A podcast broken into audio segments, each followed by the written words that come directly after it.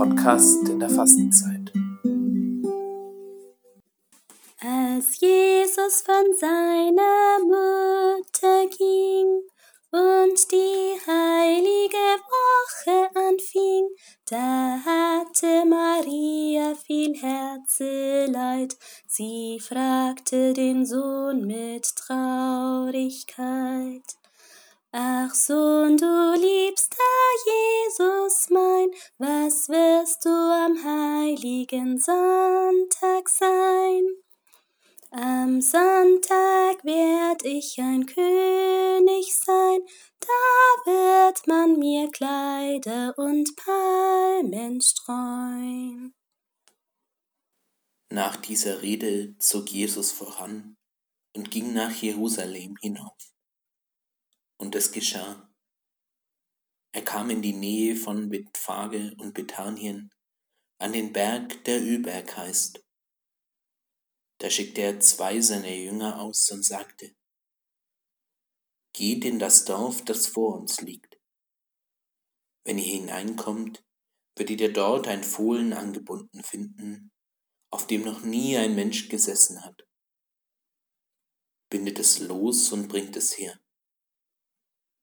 Und wenn euch jemand fragt, warum bindet ihr es los, dann antwortet, der Herr braucht es.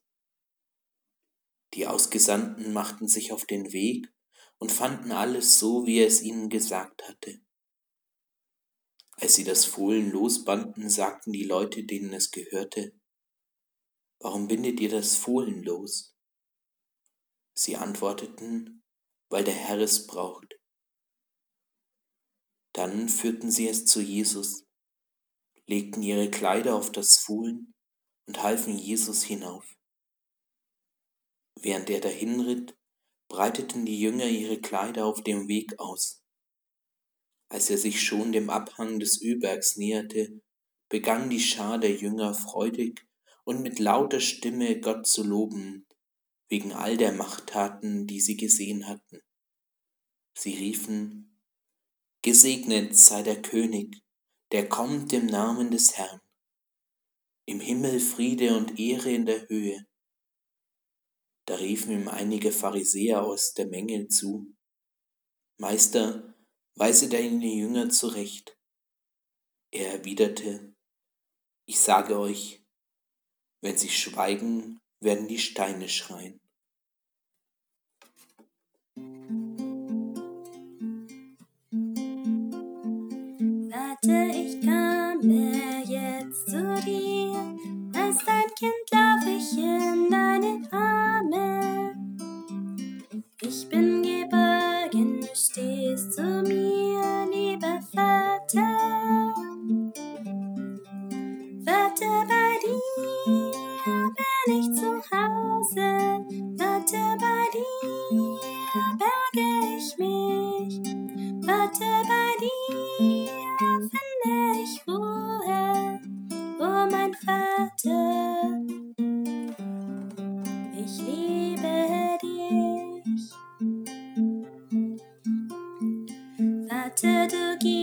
mir, was ich brauch.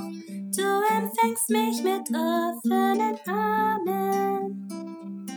Du füllst all meine Sehnsucht aus, lieber Vater. Vater,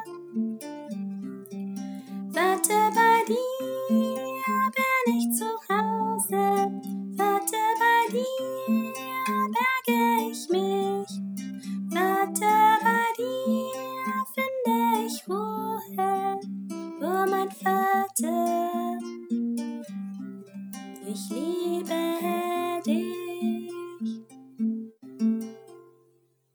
Allmächtiger, ewiger Gott, deinem Willen gehorsam hat unser Erlöser Fleisch angenommen.